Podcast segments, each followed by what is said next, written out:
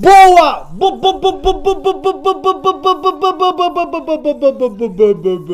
Boa noite, meus queridos amigos. Estamos aqui para este fabuloso, incrível MBL News.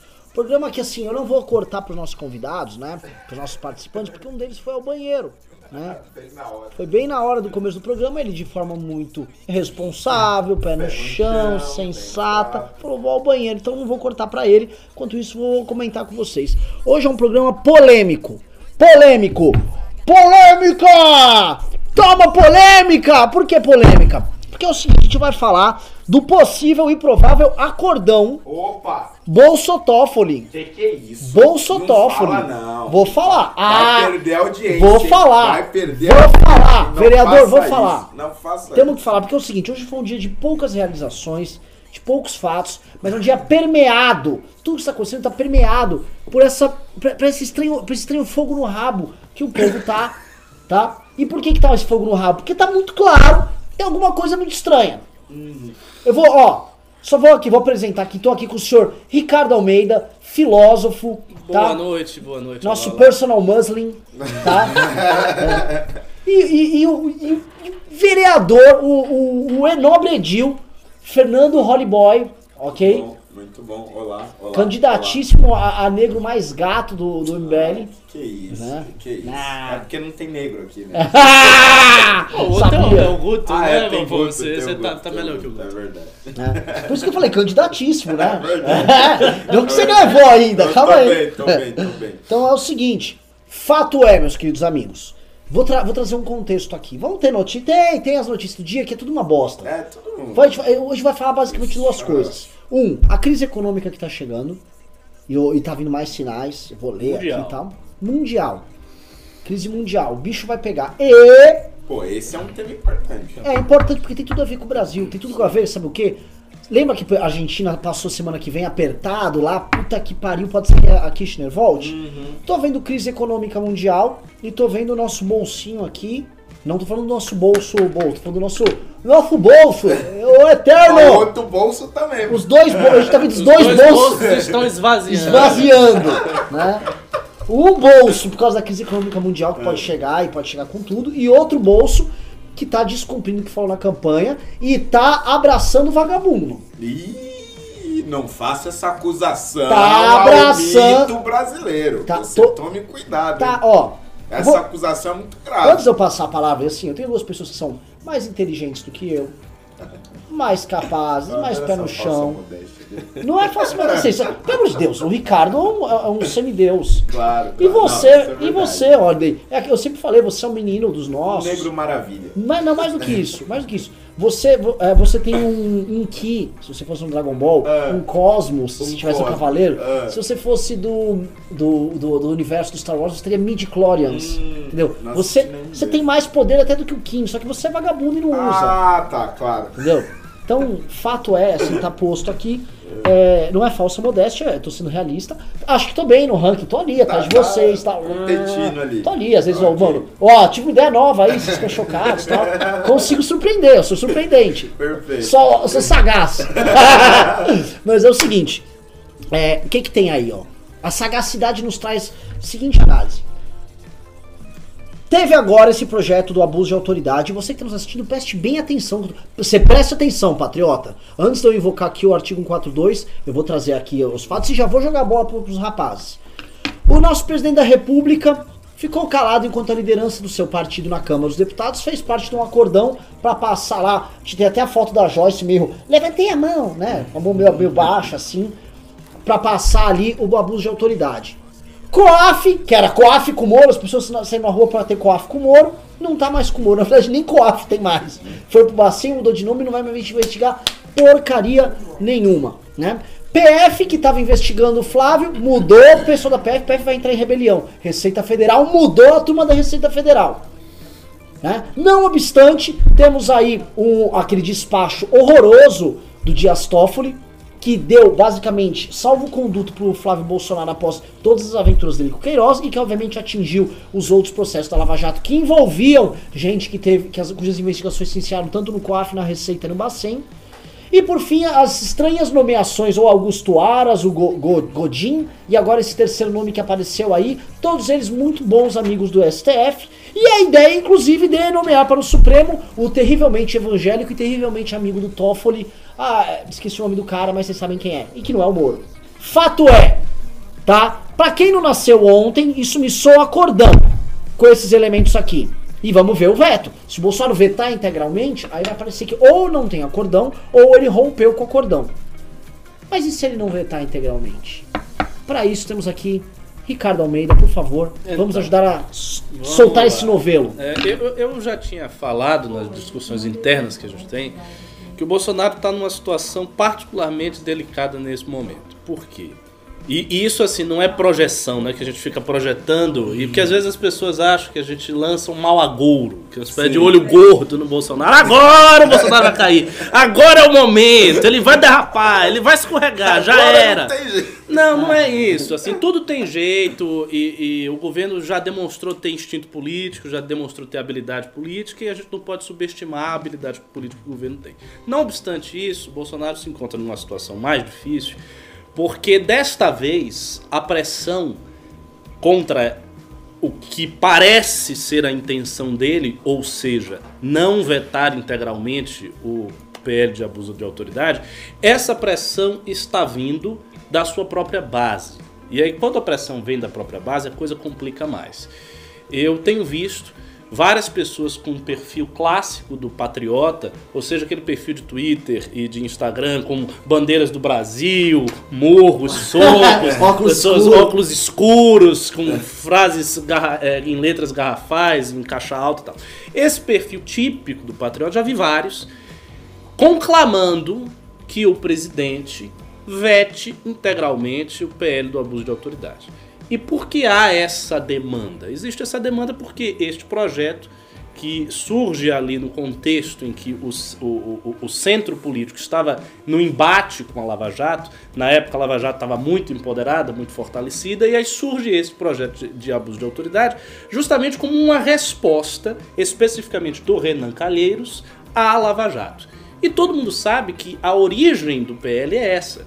Ou seja, independentemente do conteúdo né, do, do teor, se é um teor mais garantista ou menos garantista, o fato é que o PL o PL está viciado por um começo uh, politicamente muito ruim, que é ter sido proposto pelo Renan Calheiros num contexto em que claramente a classe política tenta se escudar do avanço da Lava Jato. Isso aconteceu lá atrás.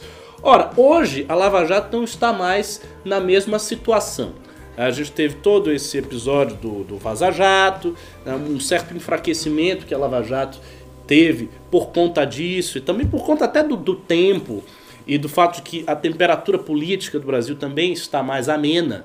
Então as pessoas não estão mais com a empolgação que estavam naquela época. De maneira que a situação da Lava Jato hoje já é mais enfraquecida. Só que aí vem o grande detalhe. Se por um lado a situação da Lava Jato é enfraquecida, por outro lado a situação da militância bolsonariana não está tão enfraquecida. E esta mesma militância quer e exige que ele vete integralmente, porque o trabalho da Lava Jato faz parte do trabalho de desmonte do establishment, de desmonte do status quo, que é o foco do bolsonariano. Então é aquela aquela intuição que Ricardo, os patriotas têm. Nós, interromper, deixa claro aqui. O que, que o patriota quer? O patriota quer que o sistema acabe, que o sistema vá pro vinagre. O patriota quer resolver os problemas do Brasil com, com, acabando com o sistema. Os mais extremados invocam intervenção militar, artigo 142 e por aí afora. Os menos, artigo, os menos extremados esperam que Bolsonaro faça isso pelas, pelas vias institucionais do poder do presidente da República. E esperando isso, eles querem que Bolsonaro vete o abuso de autoridade. Só que, ao que parece, pelo que o Renan falou e por, por todos os fatos que nós estamos vendo, Bolsonaro tem um interesse direto em não fazer isso, porque não fazendo isso, ele protege a família dele. E aí, você me permite, você claro. me permite? Outro dia eu conversava com um petista, já falava lá, conversando com petista. Mas, mas realmente alguém que conhece os meandros do poder, e ele dizia o seguinte, que a época em que o petista estava no poder, mais especificamente durante o governo de Rousseff, quando Cardoso era ministro da Justiça, uhum. havia uma crítica muito grande por ele não estar interferindo na, nas investigações referentes à Lava Jato, né? E aí as pessoas perguntam, não, mas ah, como é que ele intervia, ele não podia acabar com a investigação, etc. Os petistas se baseavam, essas críticas que eles faziam ao Cardoso, se baseava no estilo tucano de governar, que é muito simples a Polícia Civil descobre alguma coisa sobre o governador ou um dos secretários. Está investigando, às vezes está investigando até um, um, caso paralelo e acaba chegando um secretário. Uhum. O secretário de segurança, o delegado-geral da Polícia Civil, fica sabendo. O delegado responsável pela investigação que chegou no secretário, de repente, do dia para noite, estava na capital ali no, no, primeiro DP, ali no centro, na Liberdade, ou ali no 39, que acho que é do, do Itaibibi, algum dessa, alguma dessas delegacias, de repente, do dia pra noite, o sujeito é transferido pra divisa do Mato Grosso. Sumiu. Foi. Foi por uma delegacia. Por nenhuma razão, né? Não, por nenhuma razão.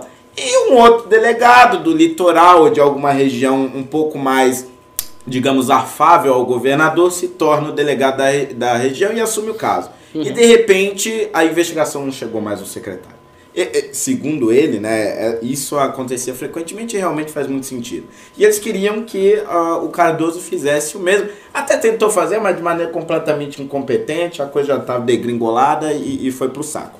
Mas fato é que o governo federal, assim como os governos estaduais, tem maneiras de sufocar as investigações envolvendo pessoas que lhe cercam. E o que o Bolsonaro está fazendo agora ah, por mais que digam, não, não é isso, ah, existe demanda, não sei o quê. Por mais é, é, é, que possam encontrar as mais diferentes justificativas, ele está fazendo justamente o que a ala petista radical recomendou que a ala moderada do petismo fizesse e não fez. Uhum. E está fazendo exatamente o que os tucanos fizeram por décadas, e se é que não continuam fazendo, em São Paulo, relacionado às mais diversas investigações uh, uh, do governo. Então, o fato é que a, a, agora essa, essa sanção da, da lei de abuso de autoridade, Sim. a mudança na superintendência da Polícia uh, Federal no Rio de Janeiro, é isso? isso? A mudança na Receita Federal, a mudança no COAF, todas elas convergem para mudanças que atingem diretamente pessoas responsáveis pelas investigações relacionadas ao Flávio Bolsonaro. Isso, isso assim, é muito evidente. É muito evidente. Qualquer pessoa em Brasília que tenha vivido os governos petistas, mas especificamente o primeiro governo de Dilma Rousseff, está identificando exatamente. Não, Fernando aquilo, aquilo que os petistas radicais queriam que fosse feito, está sendo feito pelo Bolsonaro. Não, Fernando Holliday, você está me colocando aqui. Eu, eu, como patriota, não posso acreditar. É, eu sou, eu, assim, eu, eu e Caio Coppola somos patriotas na hora de fazermos análises. Né? Uhum, uhum. É, eu tô chocado.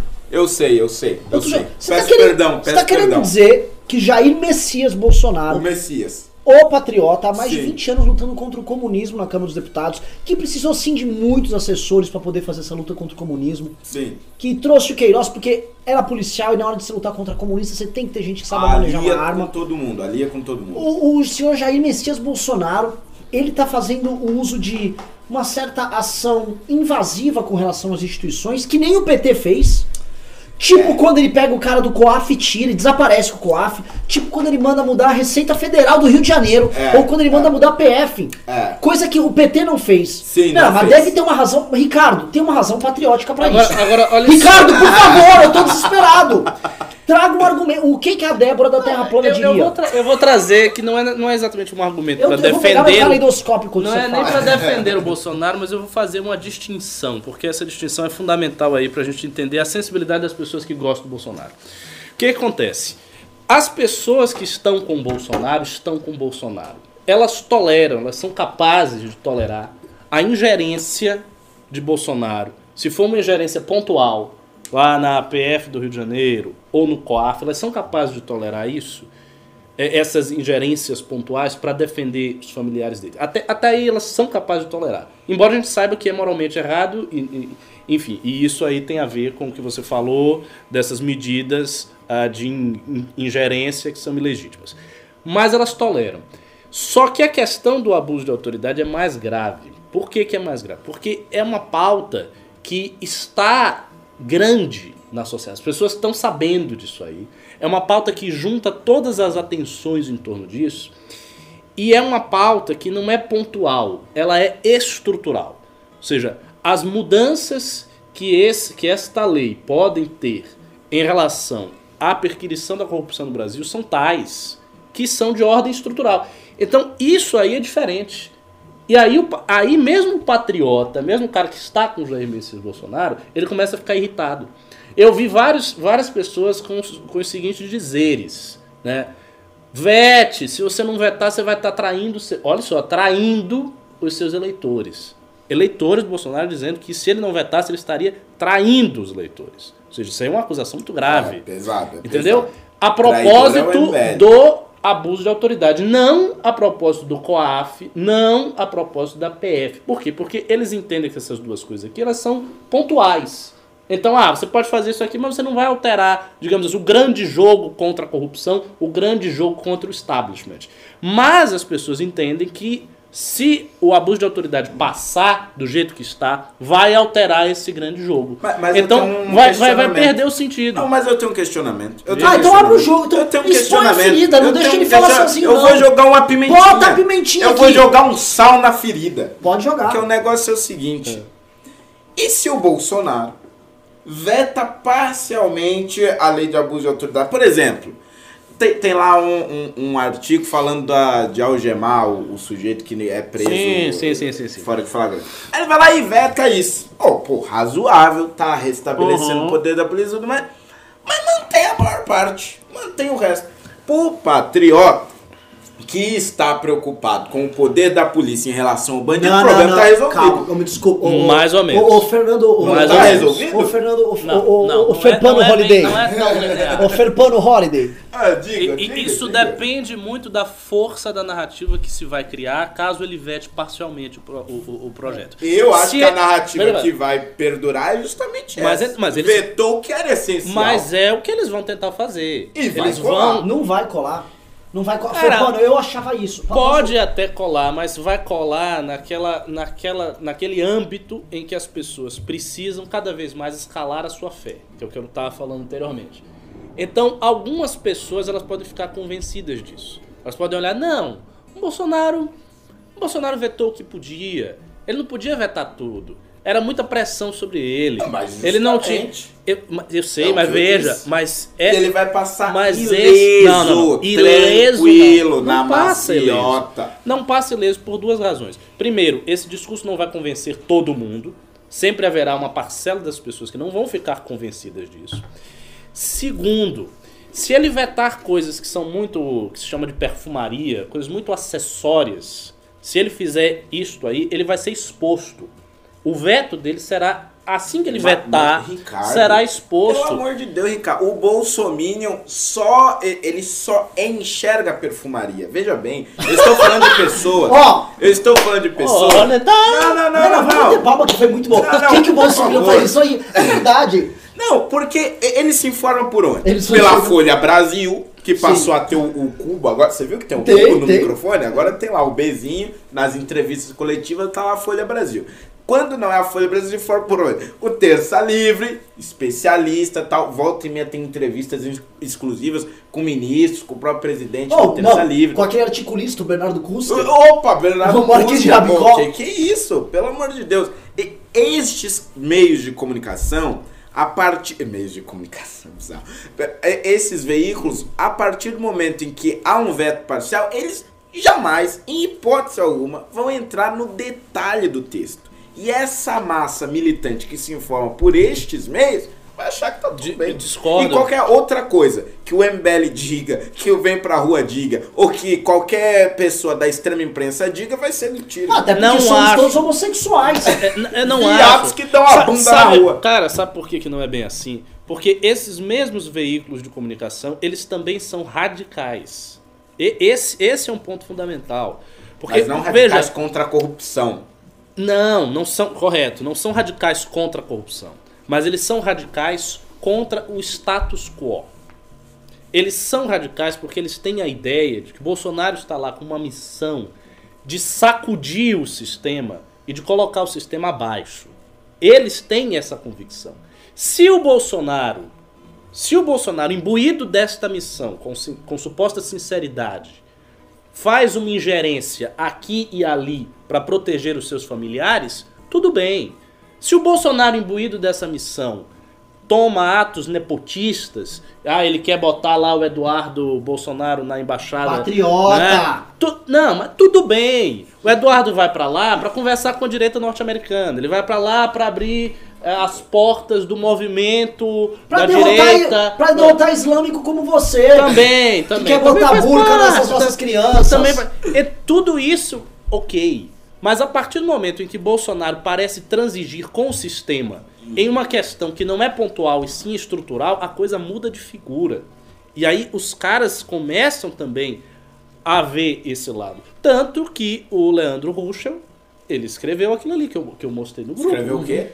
Ele, Eu não vi, eu o, não vi. o Não, Leandro não sabe, Ruschel Só explica quem é. O Leandro o, o. Leandro Ruschel é um dos Olavetes mais influentes que tem. Se você não conhece, radical. é um Olavete radical. É um e, ele, Olavete. e, e- e ele. Além de, além de ser um gordinho muito engraçado. e o um que, que ele disse? O que, que ele disse?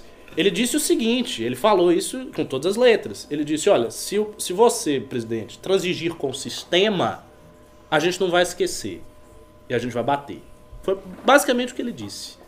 Ou seja, existe uma pressão dos caras no sentido de que Bolsonaro não pode transigir com o sistema, porque ele está aí para derrubar o sistema, porque a gente quer que o sistema seja completamente diferente. Então, de algum, em alguma medida, ele precisa estar neste horizonte. Se ele começa a sair desse horizonte, aparecer um governante comum, simplesmente um governante que não vai fazer nada com o sistema, que vai transigir com os poderes estabelecidos de forma estrutural, porque ele quer salvaguardar a família, então qual, então que, qual é o diferencial de Bolsonaro? Se torna o quê? Qual é a diferença de Bolsonaro? Se- ele se torna o quê? Um, um Fernando Henrique Cardoso? Grosseiro? Perce- Ele perde o diferencial. O diferencial dele é estar lá para destruir a classe política que aí está, para destruir o sistema. Se ele sai desse horizonte, perde o sentido ele ser apoiado. Eu tenho- e aí o patrioteiro começa a olhar com outros olhos. Afinal de contas, os Olavetes também são influentes Não, nesse meio. Veja Então, bem, veja bem, veja É uma bem. situação Veja bem. O, Ruim. o- o Carlos Magno, quando é coroado em 800 depois de Cristo, ele era um, acho que vir literatus é o, é o termo em latim. Ah, Por Diga. favor, assim. Ah, é, eu, eu tenho Eu um não tô sujeito da falando da tua dinastia família Carolinge aqui. Eu não tô falando da tua Perdoe, família. me perdoe, me Não perdoe. fala da minha. vale, vale. Perdoe, mas, mas é, é uma citação positiva. Ah, É, ele era analfabeto. É, exatamente. Ele era um vir literato. Ah, Não chega a ser analfabeto, ele entendia uma coisa ou outra ali, escrevia mais ou menos, tá? errado, mas escrevia. Ah, Unificou a Europa, E- mas é, Não, não, é Não fale de vovô que eu quero assim. dizer. Ah. Ele, ele é um dos primeiros é, reis ali do início da Idade Média que vai enxergar no conhecimento uma forma de Sim, dominar, de conseguir. Inclusive, é, ele faz a reforma de Alcuin de York. é Perfeito, exatamente. Conseguir mais povos, mais, mais territórios e tudo mais.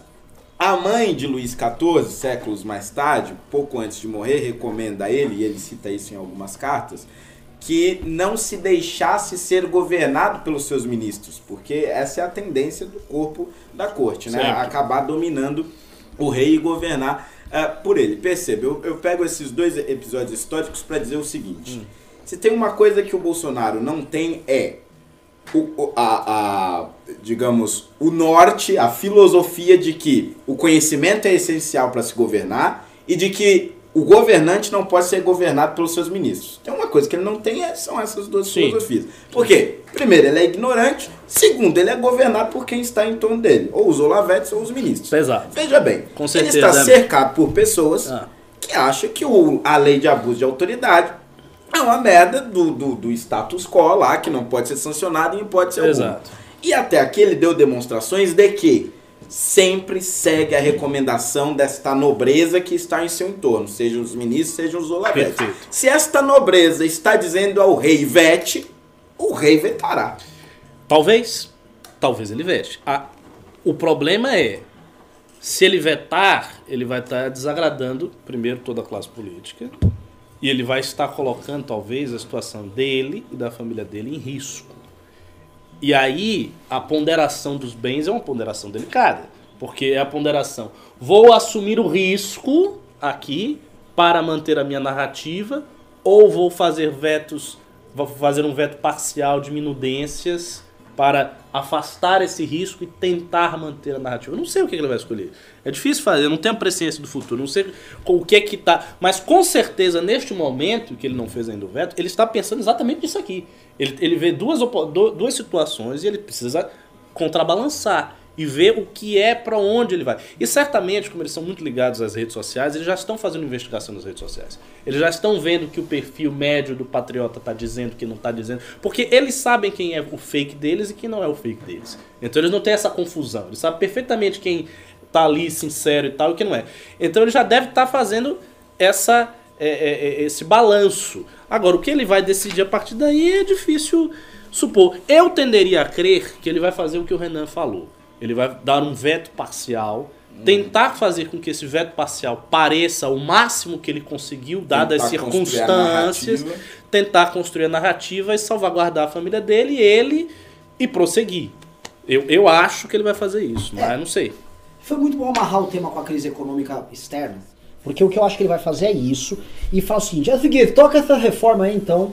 Eu não, não queria chegar a esse raciocínio, acho que o pessoal ao redor chegou assim, toca a reforma então, Bota os teus filhos pra andar. Boa o Eduardo pra grudar lá no rabo do Trump, pra ficar andando com o Trump lá, tipo, o latino de estimação na, na, durante a é, campanha. É, e isso é essencial. O Eduardo tem que ir para os Estados Unidos. Não tem nada mais importante Exato. o Bolsonaro que o Eduardo. Porque, pra, pra, pra galera que não tá entendendo, o Bolsonaro tá negociando com o Columbre Cargo, tudo. Sabe aquele toma lá da cá, que todo mundo falou que acabou? Agora acabou, ele botou ordem. Ouviram? Não teve, tá? tá Mas não com os altos cargos. Ah, não, mas com os médios cargos tá bom? o médio cargo meio que pode, né? É aquela coisa, sabe? Ó, não pode comer ali, mas, mas o resto, um beijinho. Vocês me entenderam, né? Sabe aquela prostituta, né? Não, não pode, não, não tem certos limites. Não, tudo bem, mas aí depois de meia hora, não, ele era tão lindo. Né? Os olhos verdes do presidente. Fato é, meus queridos amigos. Vai rolar aquilo ali. E eles estão contando assim, ó, ô Guedes, a gente não entende nada do que você tá fazendo, mas toca isso que se der certo uma hora vai vir a melhora econômica. É isso que os caras estão contando. Eu não acho que vai dar certo. Não vai. Eu, eu já falei aqui milhões de vezes e acho que os liberais continuam com uma visão muito ah, livresca das coisas. Lá vem que a receita é, não funciona em tudo que é lugar. É. A galera já tá cansado não, não, de ouvir Ricardo, esse papo. mas eu vou voltar e vou falar, bater de novo. Polêmica, Ricardo. Tô falando. Ah, tá rolando uma polêmica é. falando que o Ricardo é um keynesiano. No... É, ele é um keynesiano safado, enrustido. Eu não sei como é que ele entrou nesse tá movimento. Eu não sou keynesiano. De Deus. Daqui a pouco ele tá recomendando ao Bolsonaro fazer grandes obras pela cidade para recuperar o emprego. É que assim, ah, o pessoal que está assistindo, de medidas liberais econômicas, elas não geram estímulos é, diretos na economia. Não é uma mágica. Não é uma mágica. Tipo, Deus. puta, passou a Previdência, o mundo falou. Vamos botar dinheiro. Isso não existe. Isso é uma política de Estado. São reformas de Estado que elas tiverem coerência, se tiverem continuidade, anos de continuidade, elas vão se refletir num crescimento consistente, num ambiente de negócios melhor. É negócio de longo prazo. Agora, se tiver. Assim, o Guedes está correndo para liberar FGTS, isso é estímulo econômico. Guedes estava brigando para os bancos liberarem dinheiro. Isso é estímulo econômico. Quem, é, é, é não tem, só não tem uma impressorinha ali, mas se pudesse ter, tava imprimindo. Então eles têm que correr para ligar a máquina, porque é o seguinte: o Brasil não é os Estados Unidos, tá? Na crise econômica que tá, na crise, na crise tá, so, so, so, ficar só naquele rolê de falar de cocô, de xixi, de, de ditadura, herói, não é? Enquanto a coisa não tá bem, não é legal, cara. Não é legal. E, tra... presta atenção, trair a revolução, eu vou trazer aqui esse ponto. Pessoal, vocês sabem, né, isso aqui é bem interessante, que a, gr grande tese do olavismo e do bolsonarismo é uma tese que já foi professada pelo Olavo de Carvalho, é a tese de um famoso podcast que o Felipe Martins fez com o Flávio Morgenstern, e é a tese do filme Chapa Branca, que é aquele menino lá que pegou dinheiro do governo pra fazer um filme e tá fazendo um filme. A tese é o seguinte, o povo saiu às ruas em 2013 e aí, graças à publicação do livro uh, do Olavo de Carvalho, lá, aquela coletânea, o, o mínimo o que você precisa saber para não ser um idiota, o povo, que, que, era um idiota, leu o Olavo e falou isso. Milhões de né, cópias vendidas, o povo, meu Deus, é isso, o Olavo tem, tem razão. E aí o povo então saiu às ruas em 2015, não existe MBL, vem pra rua, ah, na verdade, o povo o povo saiu às ruas por causa do Olavo. Hum. E aí iniciou o que eles chamam de Revolução Conservadora. Grande revolução. Que aí a Revolução Conservadora ia tirar o establishment do poder. Ela foi atrapalhada por uns caras aí que a gente não pode falar. Tipo do movimento de homossexuais, É, do, ficou andando aí que na ficou rua, andando a pé. Isso. É. Os homossexuais atrapalharam a Revolução Claro. Conservadora, mas o povo queria. Uhum. E aí o povo então falou: eu vou manifestar essa vontade que foi impedida por essas bichas Claro. através do voto. Perfeito. E aí elegeu o Bolsonaro, que é a Revolução Conservadora. Qual é o objetivo da Revolução Conservadora? Derrubar o establishment, já tá a revolta O das elites, estamento burocrático. o estamento burocrático, e ele foi colocado lá pra isso. Exato. Ele chegou, o, o- o- você, tá, você tem um aparato intelectual dos Olavetes todo ao redor justificando isso, só que ele foi e fez esse acordão. Como você, como você vai manter um clima revolucionário? E eu acho que o vetor da revolução nunca foi o Bolsonaro, foi o Lava Jato. Como você vai manter Sim. esse clima revolucionário no momento em que o Bolsonaro salia com as forças do próprio establishment pra matar a Lava Jato? Você Não, falou mas algo calma muito aí, eu tenho uma dúvida, eu tenho uma dúvida só nesse cenário, antes, antes do Ricardo falar. É, a ida do Eduardo como embaixador para os Estados Unidos é uma vontade estritamente pessoal do Bolsonaro ou também é uma demanda deste grupo que realizou a Revolução Conservadora? Porque se for também deste grupo, veja bem, a negociação que ele fez com o, o status quo é um caminho para se chegar a um determinado objetivo. Essa é uma grande pergunta. Olha, isso foi um é, uma, é uma excelente pergunta. Eu não sei lhe dizer, vou, vou, lhe ser muito franco, não sei se é uma demanda dos Olavetes isso. O, o que me parece é o seguinte: talvez os Olavetes, talvez as figuras muito próximas do Eduardo tenham essa demanda. Né? Por quê? Porque o, o, para mim isso é essencial, porque ele tem que ser o cara da direita. E como tem vários outros líderes postulantes a sucessores do Jair Bolsonaro, é preciso que ele tenha uma diferenciação. Porque senão ele é um igual a todo mundo. E a diferenciação é esta. Ou seja, é ele ser o canal com a direita norte-americana.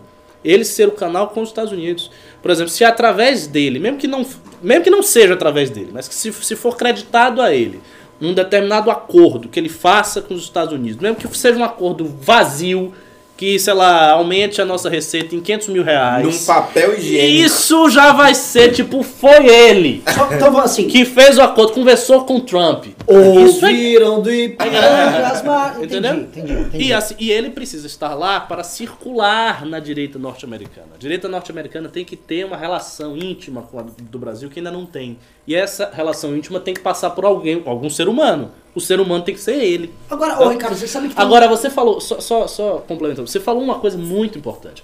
Quando você disse que o vetor principal da mudança é a Lava Jato. Por que, que o vetor principal da mudança é a Lava Jato? Porque na prática, na prática, ou seja, vendo os fatos, o que aconteceu em termos de choque do establishment foi produto da Lava Jato. O que há de diferente na época que nós estamos, fora as manifestações de rua, isso de fato é uma coisa diferente, que aí já foi uma responsabilidade nossa do VPE e tal. Nossa, não, dos bichos. Então, fora isso, as manifestações, o que aconteceu na prática é político sendo preso. É Lula sendo preso. É. É nego parando na cadeia. Isso que as pessoas estão vendo. E isso não, não foi feito pelo presidente. Isso foi feito pela Lava Jato. Na prática, o presidente, o Bolsonaro, não fez nada contra o estamento burocrático. O que, que- o, que que o Bolsonaro fez de efetivo? efetivo? Você que gosta de Bolsonaro, me diga aí. De efetivo contra o estamento burocrático mesmo. Nada. Houve uma renovação eleitoral natural que ele propiciou, mas fora isso, a partir do momento que ele assumiu a cadeira, ele não fez nada. Ele não fez nenhuma mudança, por exemplo, que tirasse o poder do Congresso. Ao contrário, o Congresso está com um poder verdade. esmagador. O Congresso, ele não, na verdade, nunca teve tanto, tanto poder. Ele nunca fez na, na- ele não fez nada com o Senado. Ele na, na prática ele não fez nada com o STF. O STF continua Não, legislando. fez. Fez, Fez acordo. Fez acordo com o. O STF continua legislando. O STF não deixou de legislar. Não aconteceu nada em relação a isso. Então, na prática, o Bolsonaro não, não está fazendo nada contra o estamento burocrático e também não está fazendo nada contra a esquerda. Então, o que está sendo feito contra o estamento burocrático, se pode dizer assim, é a Lava Jato. Ou seja, é o fruto da Lava Jato que está prendendo pessoas que são políticos importantes. Se o Bolsonaro chega e ele coloca um obstáculo nisso que vem acontecendo, independentemente da vontade dele, ele não vai ser um instrumento de revolta contra o establishment, ele vai ser um instrumento de consolidação do establishment, Sim. como jamais houve. Como- porque ele vai interromper o processo Mas da Lava Jato O Temer foi incapaz de fazer isso. O Temer, que é assim a representação Pois é. viva do establishment, ele foi incapaz de fazer um acordo nesse, nesse sentido. Verdade. Ele foi incapaz de viabilizar. Pois é. Ele ele nem. ah, Vou te falar, esse projeto de abuso de autoridade que não tinha passado no Senado, eles não ousavam mandar pra Câmara. É isso. Não, eles nem imaginavam. O Temer não tinha. Imagina! não- ele, ele não ia arrumar essa treta pra ele. E o Bolsonaro arrumou. E assim, agora eu vou jogar aqui o argumento. Eu vou jogar o argumento do centrão, do establishment aqui pra quem, pra quem, pra você que tá me assistindo. Porque a gente também tem que ter um pouco de empatia. Vamos olhar pela perspectiva deles? Pimbaço, não vai esquecer o pimbaço. Não, vai ter pimbaço. Inclusive, ó, pessoal, tem que mandar o pimba aqui. Hoje estamos sorteando. É, pimbas acima de 50 reais estão concorrendo aos seis lições autografado pelo Holiday, pelo Ricardo e por mim, tá? Opa! Ah, eu tô com a carimbeira pra botar o meu aqui, que vocês sabem que eu tenho convidados. Mas. Autógrafo do Lula. Lula. É da dinastia Carolina. É, é, cara ninja, total. Essa foi boa. Vão levar aqui esses seis, seis lições autografadas. Então, pimbem. Pimbem que estão precisando de grana. Por quê? Porque estamos duro. É isso. Agora, é, é, voltando aqui, onde eu tava com o raciocínio? Desculpa. O Ah, a empatia com o estamento burocrático. É o seguinte, o argumento deles é, é, é- é bem claro. Eles estão falando o seguinte, vocês, vocês chamam a gente de estamento burocrático? Nós garantimos estabilidade pra essa merda e representamos forças políticas regionais, locais, com defeitos e nossas qualidades. Mas o que vocês chamam de Lava Jato faz parte de um aparato político que é instalado dentro das forças eh, de investigação do Ministério Público, da, da- do COAF, do da Receita Federal, e essa força é uma força dentro da máquina estatal, ela começou a emergir como força política. E eles querem nos substituir como uma força mais atrasada e corporativista do que nós mesmos. Então, se vocês estão achando que nós somos ruins, na verdade, esses caras são muito piores, muito mais corporativistas, muito mais atrasados. E o establishment sempre usa o exemplo do Rodrigo Janot, que assim, eu prefiro um bandido do MDB, do PSDB, do que o Rodrigo Janot lutando contra a corrupção, pra deixar bem claro. Mas o argumento deles é esse. Eles falaram, ó, Lava Jato, quando o Dallagnol quis fazer aquele fundo de 2 bilhões e meio, eles estão criando o partido da polícia, o partido da Lava Jato. E o Bolsonaro, quando ele se sentiu, e é importante colocar esse ponto, quando o Bolsonaro viu que ele foi todo checado pela Receita Federal, quando o COAF, e assim, é, é bem cuzão, vazou os dados do filho dele lá. Coisa que assim, que o Bolsonaro achava. que os Minions achavam lindo quando vazava de petista, quando vazava de sim, tucano. sempre. Aí quando vazou os do filme, meu Deus, o que, que é isso aqui, pô? Isso aqui é uma invasão aqui, pô. Vamos parar com isso aí! Para aí, porra! Eu mando aqui! Eu ganhei, Johnny Bravo! Ele foi lá e ficou chocado que existe um aparato político operando dentro da máquina estatal. Como funciona essa. Eu tô trouxe a visão agora do tal do. Eu, Como- eu- eu discordo completamente. Não, Não, não. botar uma pimenta. Não, assim, eu não tô falando que é minha opinião, eu estou falando a opinião Ah, deles. sim, sim. Então eu já jogo, bota Ele- tua ele- pimenta ele aí. Não, mas eu discordo que esta seja a visão do, do, do bolsonarismo. O quê? Não, mas não é do bolsonarismo. Essa é a É do visão do establishment. establishment. Ah, tá. Essa é a A visão visão do oposta. Steb. Ah, tá. eu trouxe a visão do perfeito. Stab. Eu, como, vocês sabem, Renan, vagabundo, É. anda com o Stab. Então, assim, eu trouxe a visão dos meus amigos do Establishment. Tá aqui. Toma com a bola aí, o que, que vocês acham?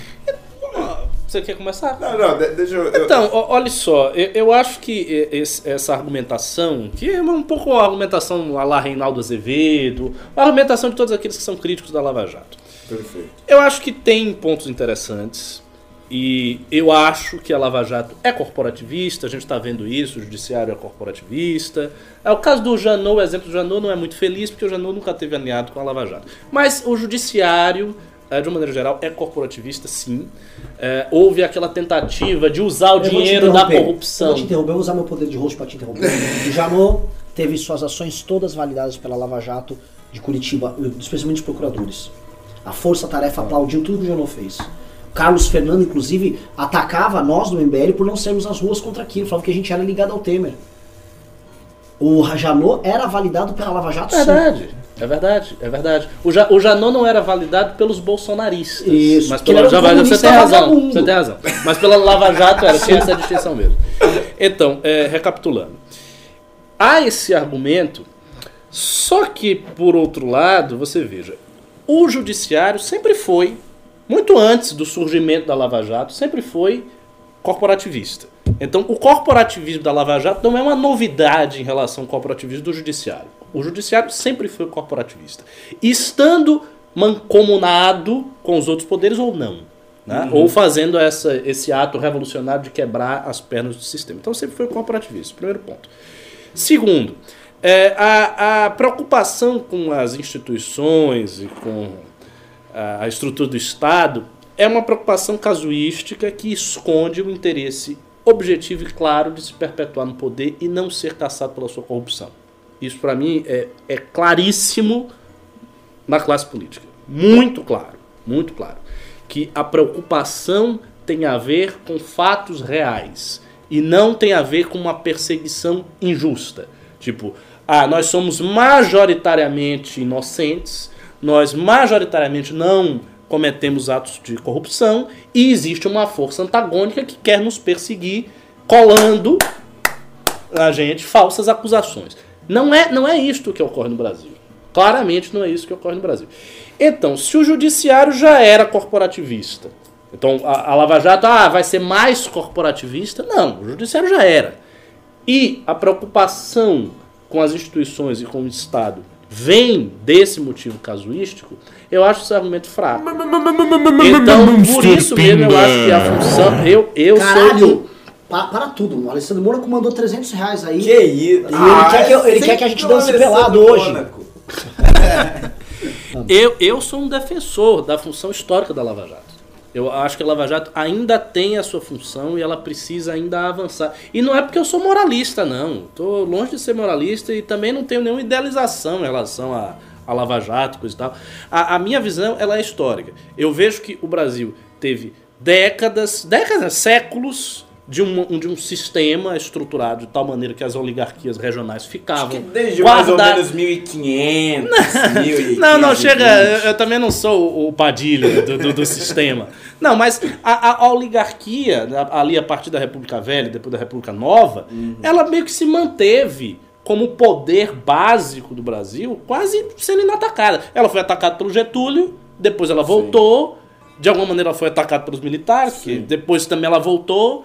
E, foi, e, e foi, isso foi acontecendo. Com o PT a mesma coisa. O PT inicialmente queria Ela quebrar uma a oligarquia, dar uma volta. balançada comprada com o mensalão e ela vai ficando.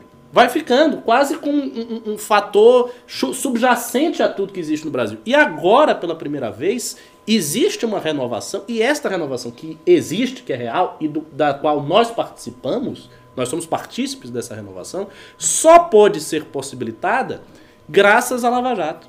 Impecável, eu concordo plenamente. Concordo plenamente com isso. Eu, eu- eu não, eu não tenho nem o que acrescentar. Eu, eu só acrescentaria, na verdade, nem é conectar diretamente com o tema, porque quando o Renan falou, e eu achei que fosse a visão do bolsonarismo, porque eu acho que nesse aspecto ele é muito. O bolsonarismo, né? Ele é muito semelhante ao petismo.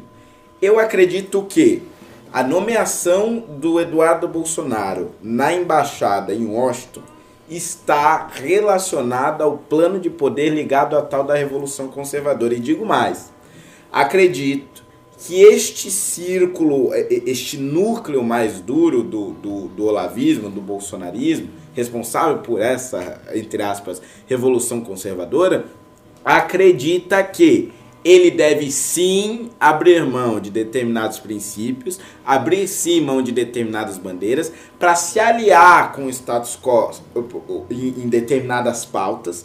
E essas alianças é que vão proporcionar o avanço dessa agenda conservadora. E lá na frente você rompe com esse status quo e quebra de vez eh, toda essa hiperestrutura. Eu acredito que este é o plano, que é um plano muito semelhante ao petismo quando se aliou lá atrás ao MDB. Eu tenho essa Interessante. Ó, vou botar Sua aqui. perspectiva a, é a boa, sua perspectiva é uma pimentíssima, maravilhosa. pimentinha. Eu vou botar assim, eu não tenho, eu não tenho condição de botar uma pimenta como ator. Vou botar uma lite, que complementa com uma pungência ali, o sabor ali, mas não é picante. Eu, eu, eu discordo, assim, que, que, o, que a estrutura ideológica deles, a turma ideolo- ideóloga, Olavos e tal, o Olavo tá falando da Terra plana agora. Ele tá preocupado com o- questões de outra ordem, de ordens muito mais Pode ser um dimensionais. xadrez Grandes 3D aí, um cósmicas, 4D, um é. 4D. Inclusive, seria muito importante ouvir, assim, desde que nós somos humilhados e refutados pela professora Débora, gostaria de ouvir depois a, posi- a posição da professora Débora, que vai recortar isso aqui, vai fazer um vídeo depois, né? Professora Débora, faladora de russo e tal, sobre isso, né? Porque talvez isso aqui seja um grande esquema de répteis gigantescos que estejam controlando tudo isso. E a gente, coitado, tá, estamos só discutindo besteira, mas Holly Boy, é, o problema da tese dos casos da Revolução Conservadora é que não existe Revolução Conservadora. o problema da tese é que a tese deles é uma bosta. Né? Não tem A meu ver, não tem revolução nenhuma. Não, não tem. Nenhuma. Não tá Tem acontecendo um antipetismo é somado. Um antipetismo que. O antipetismo era capitaneado pelo PSDB, derrubaram o PSDB e agora o antipetismo ele tá bicho solto. Somado com a Lava Jato, ele tá hiper bicho solto. É isso, não tem revolução, ninguém leu. Assim, vou a gente chamou manifestação, todos os organizadores das manifestações que começaram ali em 2014, nenhum deles estava dando a mínima pro Olavo. A gente falava, mano, por que o cara ficou com aquele pôster do Olavo? Um, sempre, um, sempre um virgem com um pôster do Olavo lá.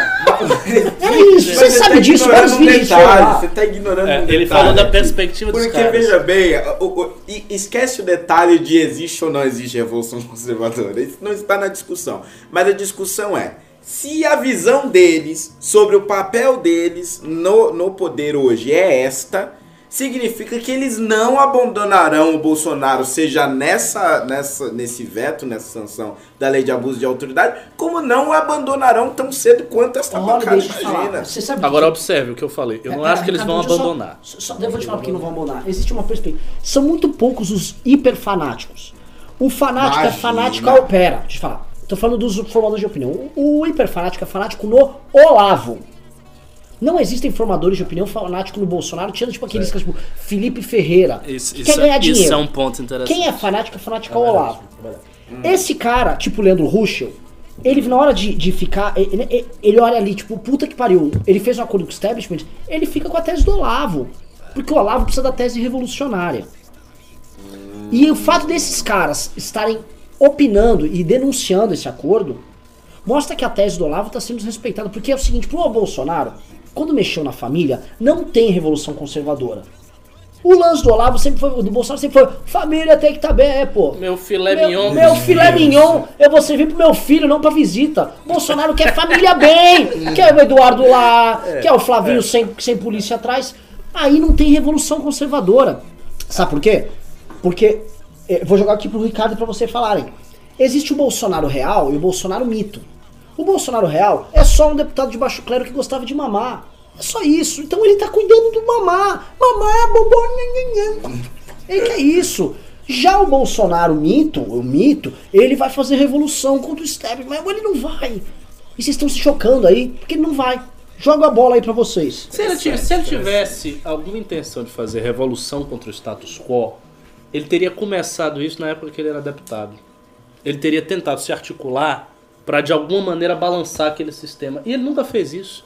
O que o Bolsonaro fez na prática foram declarações reacionárias e às vezes declarações ligadas à ditadura e às vezes declarações ligadas à moralidade comum das pessoas. Então, chegava lá o esquerdista, confrontava Bolsonaro com alguma questão de ideologia de gênero e dizia: Ah, não quero viadagem na escola. Ou tinha controvérsia com a Maria do Rosário, ele disse: Ah, você nem merece ser, ser estuprada. Ele dava essas declarações.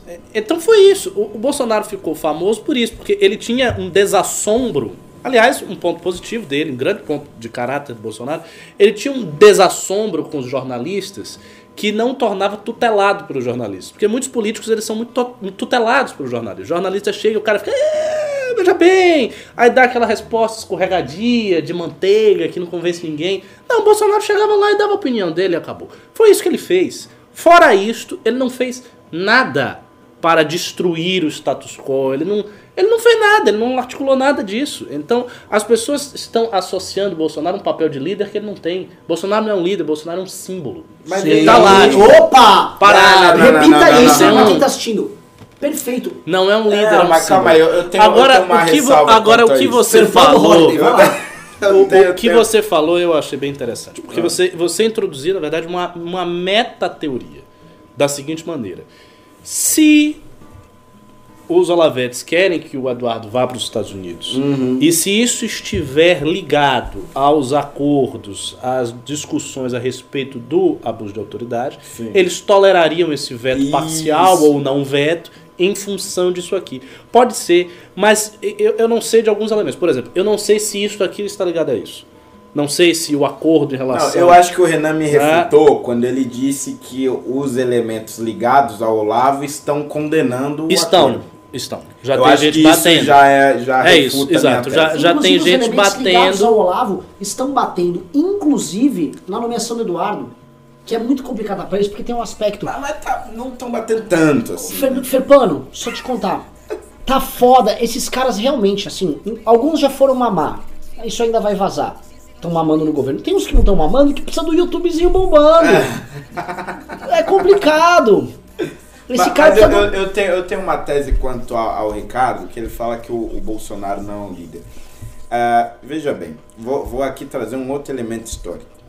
Justiniano I foi um grande imperador do, do Império Bizantino e, e ele ajudou o, o Império Romano do Oriente a recuperar boa parte dos seus territórios que tinham sido perdidos para os bárbaros. Mas veja bem, Justiniano I não era um grande líder, mas ele tinha uma mulher, que inclusive era uma ex-prostituta, chamada Teodora, ou, ou Teodosa, não vou me lembrar agora o Teodora. nome exatamente. Teodora? Teodora.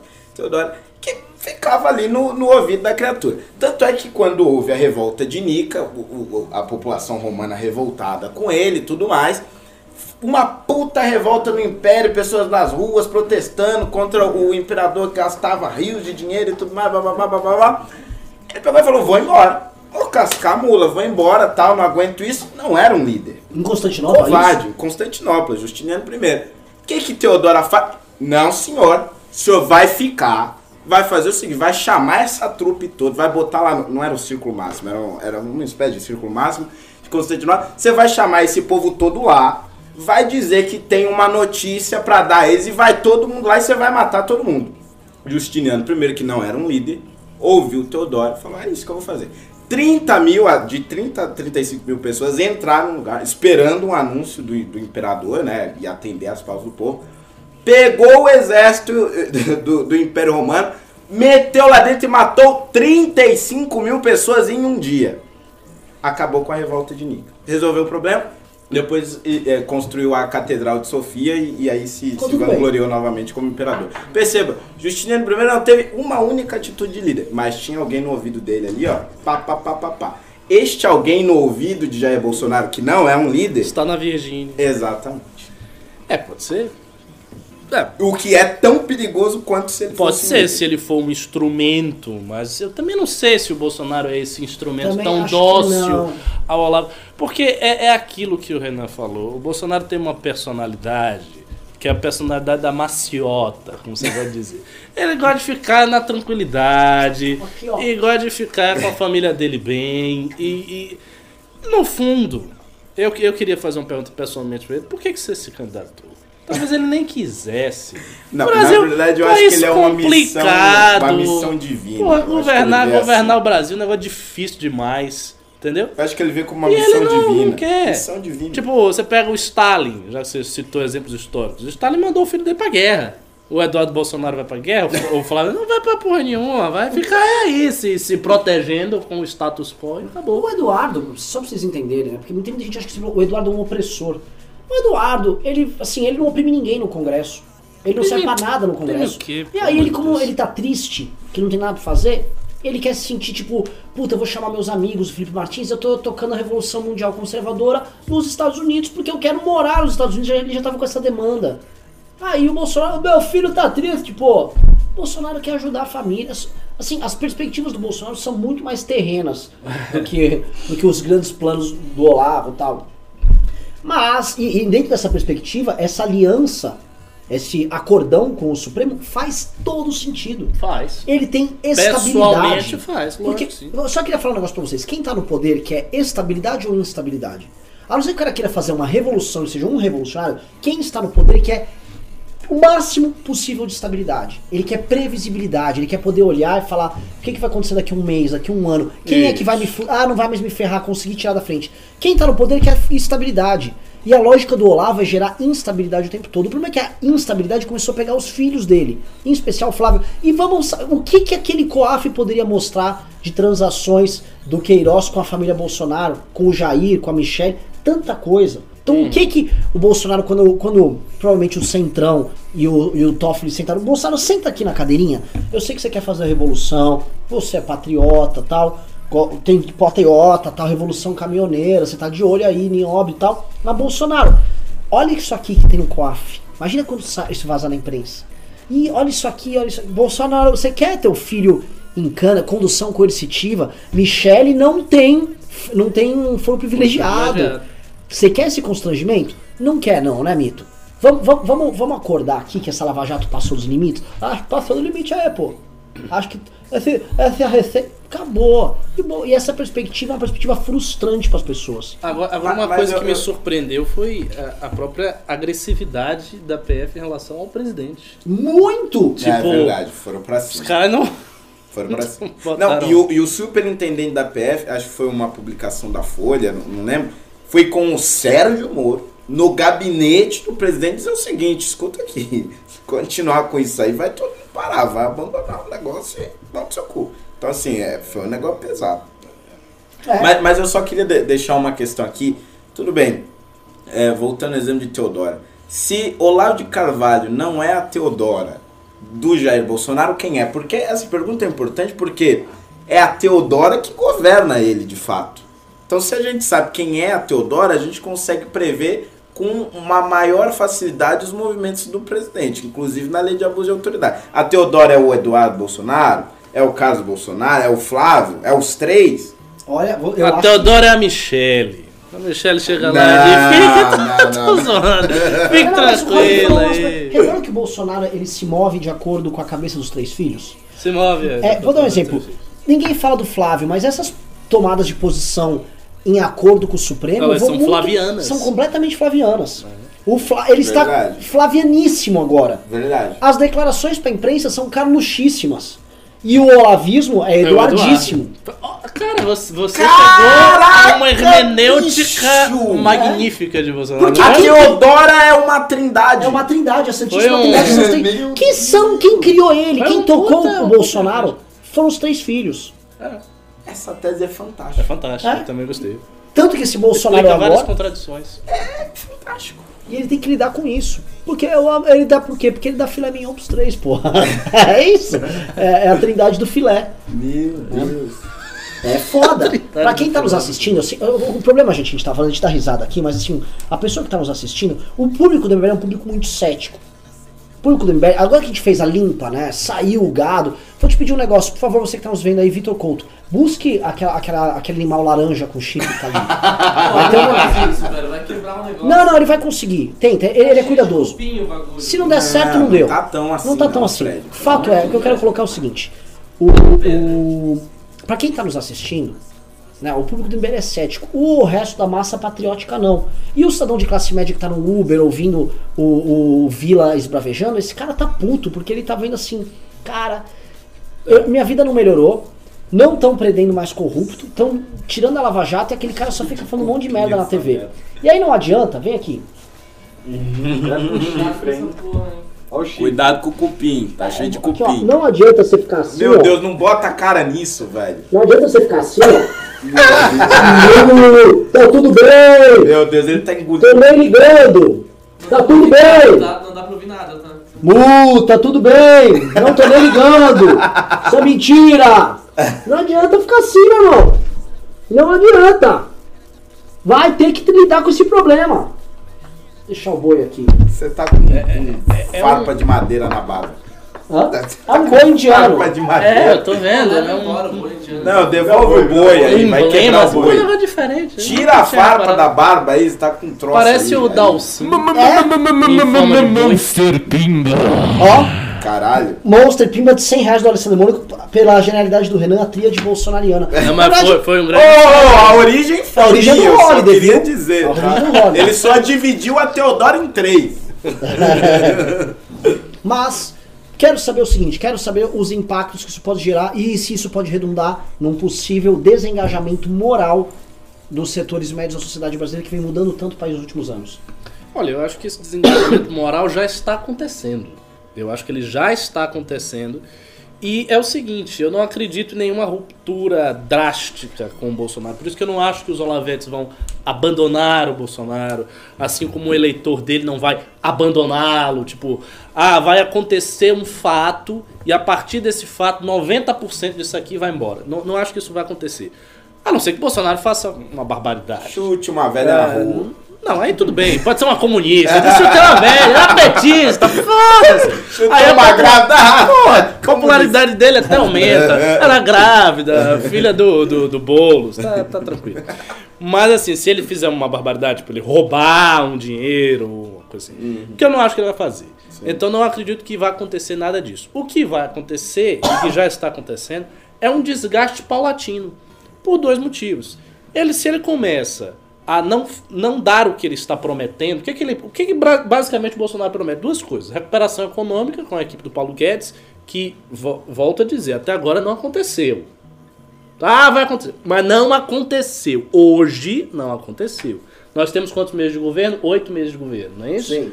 Bom, temos oito meses de governo. Não aconteceu. Vai acontecer, talvez. Mas até agora não.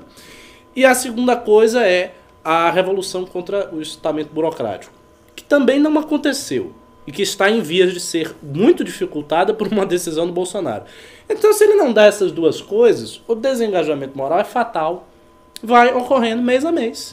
Não tem como crescer. Por exemplo, Bolsonaro ele entrou com uma determinada popularidade. A popularidade dele não aumentou, só diminuiu. Embora tenha diminuído relativamente pouco. Mas não está aumentando. Então ele não está fazendo nada para aumentar o capital político dele. Po- Posso, posso, posso adicionar um negócio? Pode? É, ela, não, ela não caiu mais porque as pesquisas demonstram no Sudeste, mais do que no Sul, a popularidade, o bom e ótimo dele continuam quase intactos. Agora, em regiões onde o bolsonarismo foi muito forte, como Centro-Oeste e Norte, por causa do agro, a queda é impressionante. E no Nordeste. Não, no que falar. Nordeste sempre, sempre tá, tá em baixa. Agora, por que especificamente no Sudeste não caiu? Não sei, acha? porque no Sul caiu mais. E o Sul, proporcionalmente, ele foi mais bem votado. Eu não sei. Talvez seja a Previdência, por Eu conta acho o mercado Ah. financeiro gravita torno- em torno Sim. disso, né? Então a reforma da Previdência, é, pode ser isso aí. É verdade. Mas assim, a reforma da Previdência é um fator que, que não vai fazer milagre. O que as pessoas esperam da reforma da Previdência é que ela traga um crescimento econômico, que ela traga emprego, não a reforma da Previdência em si. Né? Fora os mercados, ninguém está interessado na reforma da Previdência, e fora os liberais, obviamente, ninguém está interessado na reforma da Previdência em si. As pessoas estão interessadas nas suas consequências. Se as consequências não vão chegando, e se ele não dá aquilo que ele promete, que é fazer a revolução contra o estamento, o desengajamento moral é fatal e É vai porque- ocorrendo gradualmente. Porque se vem a crise, que não acho que vai vir essa crise global. acho Calma que que é, aqui. É, eu Não é- vem? É, fantasia de, de economista. Mas Oh. suponhamos que cara não venha. sabe nada. Eu sou, sou o Bolsonaro falando de economia. Ô, ô, mas suponhamos que venha. Se vem esta crise, não há reforma de previdência que traga um ambiente seguro e favorável de investimento no Brasil. E se ele não faz a luta contra o estamento burocrático, Ele não faz nada. caiu. É o que eu Não falando. tem- não tem- é, o que, eu- é o que eu estou falando. É o que eu estou falando. Sobra só uma coisa: a questão dele ser de direita. Porque isso, isso ainda o ampara. Porque hoje, assim, hoje nós temos uma direita Sim, constituída e tal.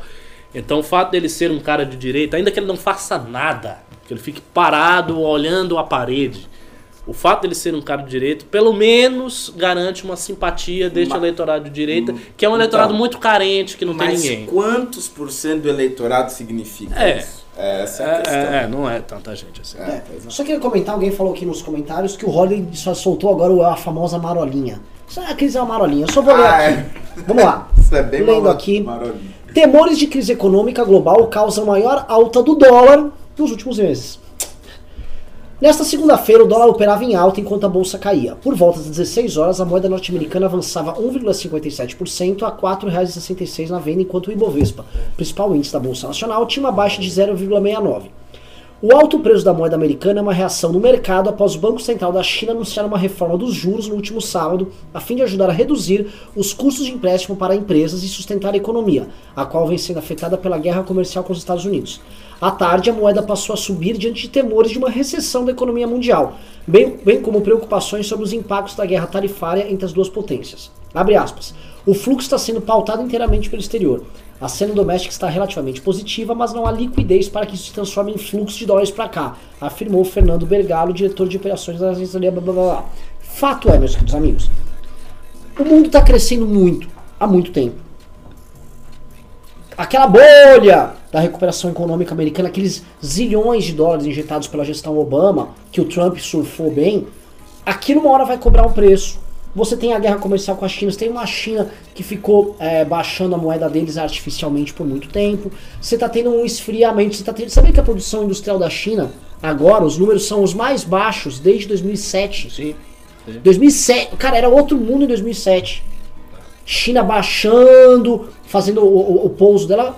O Deutsche Bank, que é um banco que todo mundo fala que vai quebrar, o Pedro sempre me promete que o Deutsche Bank, o Deutsche Bank vai quebrar, começou a, a se mexer pra dar merda agora. Então é o seguinte, tá pintando um cenário de uma crise. Seria horrível pro Brasil. Logo no momento que a gente vai fazer nossa lição de casa, vai se recuperar, ser atingido por uma crise.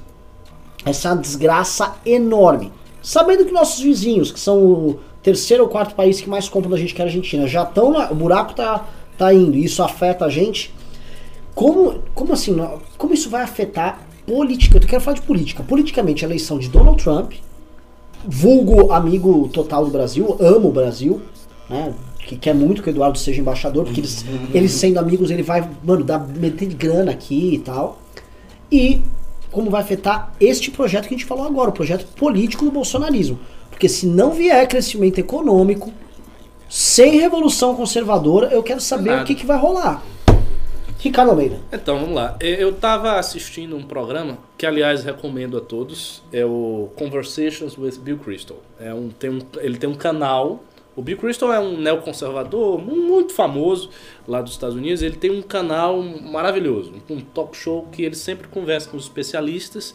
É um dos melhores canais conservadores e, curiosamente, não tem nem 12 mil inscritos, mas é bom para o canal. E eu tava vendo uma entrevista de um especialista em China. E ele falava justamente sobre esta questão. O que, que ele dizia? Ele dizia que por muito tempo, desde a década de 90, os Estados Unidos tinham definido uma política externa, econômica, com a China, é, estabelecida nos seguintes termos. Né? Vamos negociar com a China, ah, vamos praticamente pavimentar a ascensão econômica da China, porque com isso a gente vai ter uma abertura de um mercado monstruoso, um bilhão e tantos de pessoas, e estas, ah, est- estas negociações vão gradativamente tornando o sistema político da China mais liberal. Então eles achavam que eh, essas negociações econômicas iam transformar internamente a China em termos de política. Por quê? Porque você teria ah, o, o liberalismo, injeção de capitalismo e por aí afora, e isso ia ter um resultado político. Só que isto não ocorreu. Isso não ocorreu. O- a força do Partido Comunista Chinês dentro da China é implacavelmente poderosa. E não recuou, não houve nenhuma retração desde a década de 90 nesse sentido. Com o Donald Trump, essa política mudou. Ou seja, a postura dos Estados Unidos com a China hoje é a postura eminentemente so, oposta, so, so, so. eminentemente oposta à postura que tinha o Bill Clinton. Porque isso que eu estou falando era da administração do Bill Clinton. E ele disse o seguinte, que isso formou um consenso. Consenso que era tanto entre os republicanos quanto os de- democratas. Ou seja, nós devemos tratar a China desse jeito porque haverá uma liberalização política gradual na China. Como não aconteceu, quando chegou o Donald Trump, ele rompeu esse consenso e agora está em guerra comercial. Ora, é, guerras comerciais, isso é clássico, não é preciso nem entender muito de economia. Guerras comerciais de potências globais tendem a precipitar crises econômicas. Isso é um fato. Se você tem uma guerra comercial de duas potências, a situação que o, o- o Renan está descrevendo, e uma expectativa generalizada por parte dos mercados que haverá uma crise econômica grave, então eu tendo a crer que haverá uma crise Não, não, econômica mas grave. calma aí. Vo- Você está considerando a, a guerra econômica com a China, originária do governo Trump, somente como uma reação à não abertura política? Não, não é só isso. Tem a questão do projeto de reconversão Ah. industrial dos Estados Unidos e tudo mais. Certo. Mas o que eu não estou considerando que é uma reação a isso. Eu estou dizendo que mudou o paradigma. Você tinha um paradigma antes e agora você tem um segundo paradigma. Perfeito, perfeito. Na verdade, se você for ser profundo, o motivo mesmo é o seguinte: os Estados Unidos têm medo de perder a hegemonia global. Essa é a motivação. E, e hoje, os Estados Unidos não têm mais força militar como tinha eh, na década de 80, por exemplo, para fazer frente às pretensões imperialistas regionais da China. Não tem mais. E os americanos sabem disso. Esse analista que eu vi, ele disse explicitamente: nós não temos mais condição de fazer isso. E a gente quer recuperar. E o Trump quer recuperar. Então, na medida que você tem isso, a consequência de crise econômica é, é- é muito óbvia. Se não ocorrer uma crise, é sorte. Eu acho que a tendência é acontecer a crise. Acontecendo a crise, vai ter um impacto no Brasil. Como eu não acho que as reformas do Guedes vão trazer essa melhoria econômica que as pessoas imaginam, eu acho que a situação do Brasil vai ser bem ruim nos próximos anos. E o meu medo pessoal maior é que uma situação ruim do Brasil sirva para fortalecer a esquerda. E esse é o meu medo maior. mas eu- eu porque uma- eu um- uma a esquerda está lá, a esquerda está relativamente calada no governo Eu Bolsonaro. não aceito essa tese. Hã? Eu não aceito essa tese. Eu, Tá, eu tenho, eu, tenho, um- eu tenho uma questão aqui primordial. Veja bem, o Trump, ele é uma espécie de, de- populista. Sim, Um claro. presidente populista americano, ainda mais comparado ah, ah, com os anteriores. Aham. E ele quer ter um ganho direto nesta guerra comercial que o ajude, inclusive, na reeleição. Concordo. Agora veja bem, se o resultado imediato da guerra comercial com a China pode prejudicar o seu plano político pro ano que vem, que é a reeleição, ele vai botar um pé no freio. É evidente, para mim isso é muito evidente, porque to- todas as medidas que a China está tomando agora de, de, de reforma na política de juros e blá, blá, blá, blá, foi uma reação a uma posição inicial tomada pelo Trump. A partir do momento Olha. que, preocupado com a reeleição, ele coloca um pé no freio na guerra comercial, toda essa preocupação advinda do, do mercado financeiro que a gente viu hoje aí, com a alta do dólar, né, não sei o que, etc., também arrefece. Agora, suponhamos ainda que ele não coloque o pé no freio e a guerra comercial continue em frente e venha a, a, a, a crise mundial que, que, que se aproxima. Em 2008, quando houve a última crise é, é, da, da bolha econômica, etc., blá, blá, blá, Luiz Inácio Lula da Silva disse, é uma marolinha.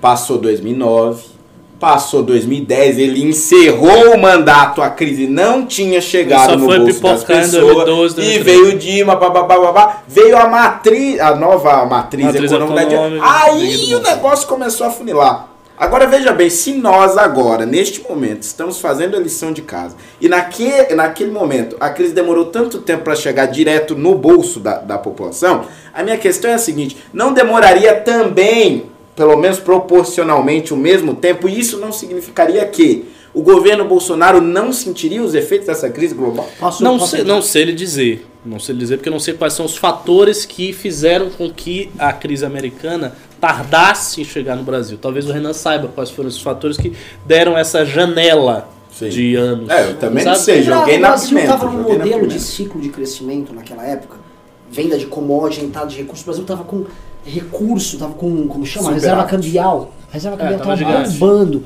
O Brasil estava em condição de fazer uma política anticíclica naquela época, que foi o que o Lula fez. Ele falou que era marolinha, mas ele meteu a política anticíclica, ele meteu grana lá.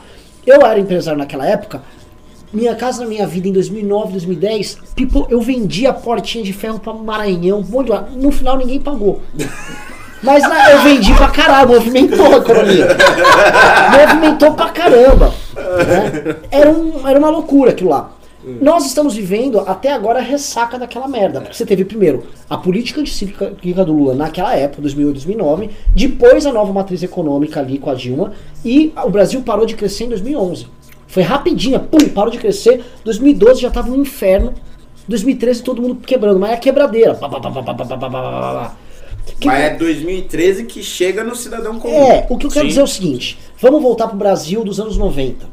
Então, assim, ali, aquele ciclo, o Brasil teve um ciclo histórico de crescimento ali nos anos 2000, e aí ele pôde fazer essa política anticíclica do Lula maluca com a nova matriz É, econômica nos anos merda. 90, todas as crises internacionais bateram Exato. reto. no E era- Papum, exato. papum. Então o que, que a gente tinha? Deu crise, bateu. Nos anos 90.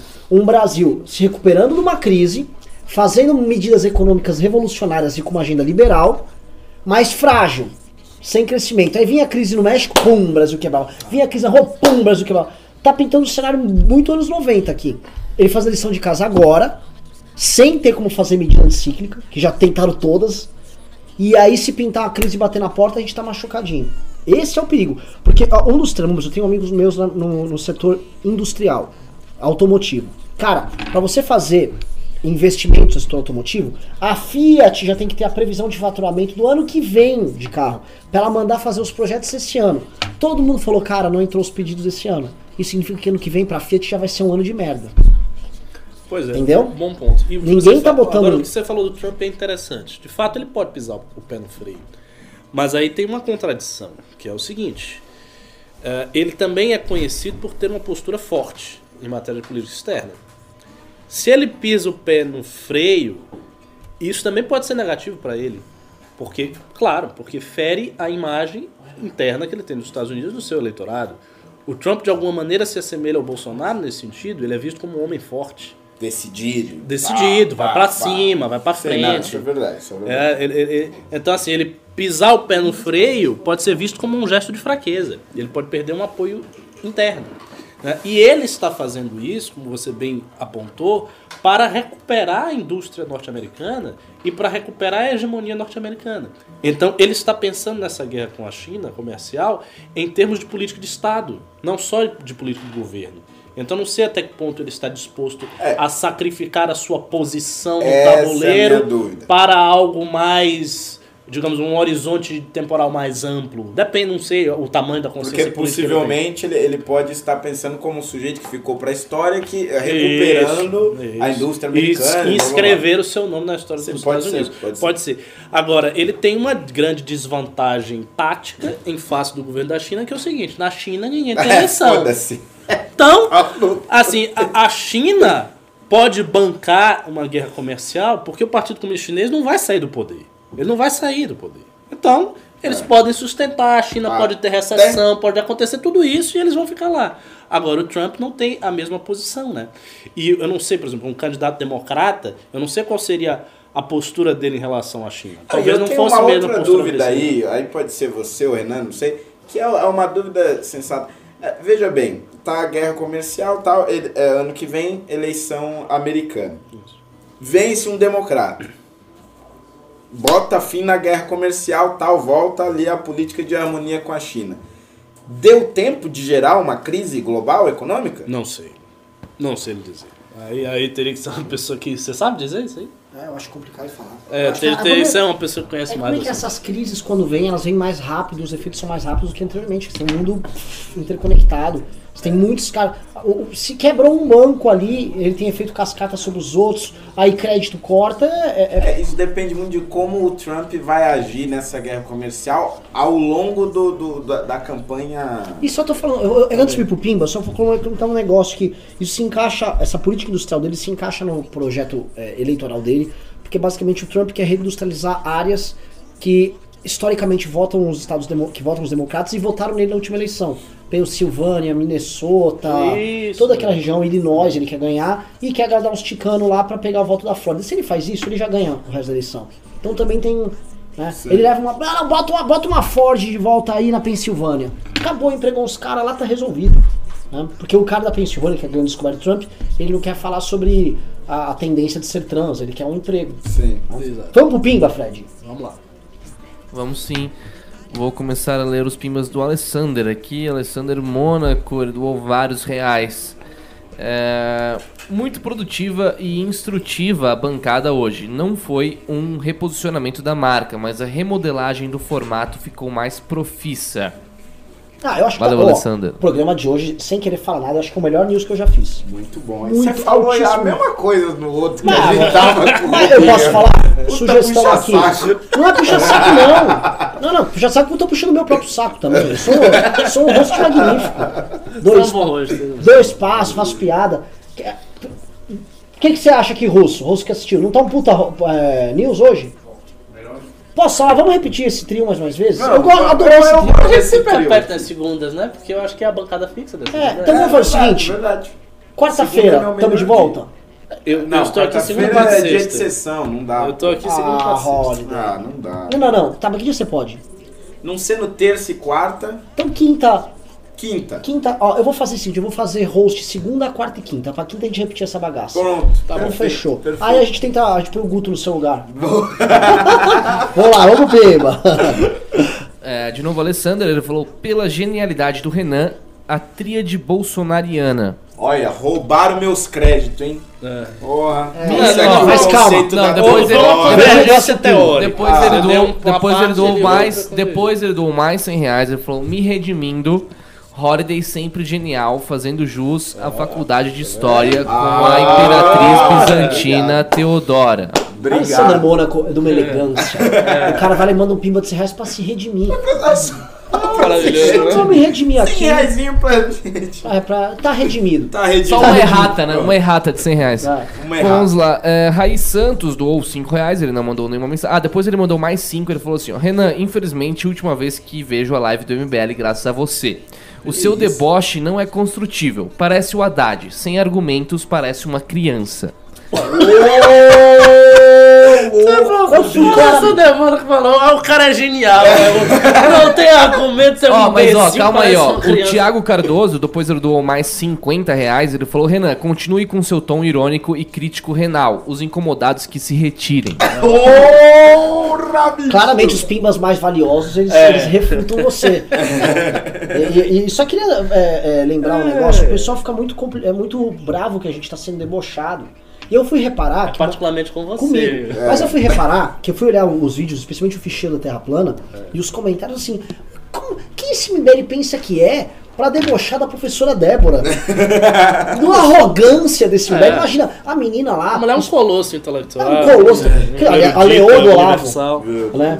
Olha, na- na- na- olha, vou te falar. na- nessa grande savana da Terra plana, você é a a rainha leoa. Eu, eu vou lhe dizer, eu vou lhe dizer, eu- eu nem gosto de ficar falando dela, porque mas ela tá falando, tra- fazendo o trabalho dela, ela parece nem ser uma pessoa mal intencionada, entendeu? Ela quer ficar lá fazendo, falando das teorias malucas. Mal intencionada, ela não é, professora não. mesmo ou ela é tipo lá Não é, trabalho? ela tá, assim, ela tá correndo um risco de vida tremendo em ficar basicamente abrindo Não, não para. todo o Não, esquema é. internacional. Não não. Velho. E eu acho assim, já falaram, Renan, vocês estão promovendo. a- Estamos. Débora, estamos te promovendo que o mundo precisa conhecer o que você está falando. Cê- O mundo precisa saber o perigo que nós estamos correndo. Ah, ele não cansa. Mas eu tô errado? O professor Olavo também tá divulgando. Se tem um, um colosso como o professor Olavo que tá divulgando, no mínimo a gente tem que divulgar também. É. Oculto, por que, só o Renan pode ter acesso ao retorno? É, Eu sou o host. Céu, sacanagem. Fica de boas aí, Holiday. Participa do programa só, valeu? É, vamos aqui, próximo Pimba. Tivemos o Vano, que doou 5 reais. Os defensores ferrenhos já têm uma desculpa para o caso, para caso o bolso sancione a- o projeto aí. Eles dirão que foi em defesa da reforma da Previdência. Da reforma da Previdência. Cara, se os caras entrarem com essa narrativa, realmente estão num nível de desespero muito grande, porque uma coisa não tem absolutamente nada a ver com a outra. É que ainda tá no Senado. Eu né? sei que tá, mas assim, é- há um consenso de todas as partes de que a reforma da Previdência já tá passada. Então não tem muito o que. Eu acho que é uma narrativa que cola no, no- Sério? na Folha Brasil. É. Eu acho que Cola, cola, Eu acho cola. que a, a Folha Brasil é sensata, É, pé no chão. É aquela Ô, coisa, ô, entre humilha- uma humilhada e outra na imprensa, é, é, eles encaixam essa. Inclusive temos um próximo Pimba aqui que entra nesse ponto, o Billy Bolly, doou 18,90. Ele falou, sabiam que a Folha Brasil era um canal com poucos inscritos chamado Evil Gamers Brasil? E muito provavelmente foi comprado pela rede bolsonarista. Olha só. Bom saber. Olha, comprado não, ela recebeu um investimento patriótico pra Exatamente. desmascarar essa imprensa que não quer deixar o Brasil andar. Exatamente. Ok, tivemos aqui também o Anderly Pastrelho, ele doou 5 reais. O Bolsonaro quer ter uma ligação umbilical com o governo Trump. Nada melhor que pôr o filho, não é? Lógico. Exato. Exatamente. Agora, se ganhar um democrata, eu quero ver o que ele vai fazer. Eu não sei o que ele É. vai fazer. Ah, mas eles prontamente vão falar. Cara, ele vai é. impedir o democrata, ele vai estar lá estrategicamente instalado Ah, pra tá. impedir que eles levem o, o marxismo cultural Não, pro Brasil. Ah, O que eu acho que vai fazer, assim, se ele, for, se ele estiver como embaixador e continuar, É. ele vai se articular com a direita norte-americana e esquecer as questões de Estado e se focar na questão ideológica lá dentro. Meu Deus. É sério. O que vai dar vários problemas diplomáticos sérios pro Já, tem uns nomes rolando aí dos democratas, dos, dos pré-candidatos, não? Rolou, assim, ó, o, o- Como é que chama? O, o principal deles, lá, tô esquecendo agora, tá? Assim, o, Trump nas pesquisas está perdendo Ah. pra todos. Mas ele estava já perdendo pra todos também na. é, na- isso não pesquisa- quer dizer. É, Não, mas eu tô curioso pra saber o perfil dos pré-candidatos. Então, tem aquela. Eu tô esquecendo os nomes. Tem aquela mulher que todo mundo tá falando, ela. Mas qual é o perfil geral? O perfil... Não, é perfil. perfil democrata clássico. Não. Não tem um Bernie Sanders da vez. Hum, Entendeu? Entendi, entendi. Ao menos eu posso estar aqui mal informado, né? Mas o, o Partido Democrata mudou muito. Ele é, hoje é um partido de esquerda.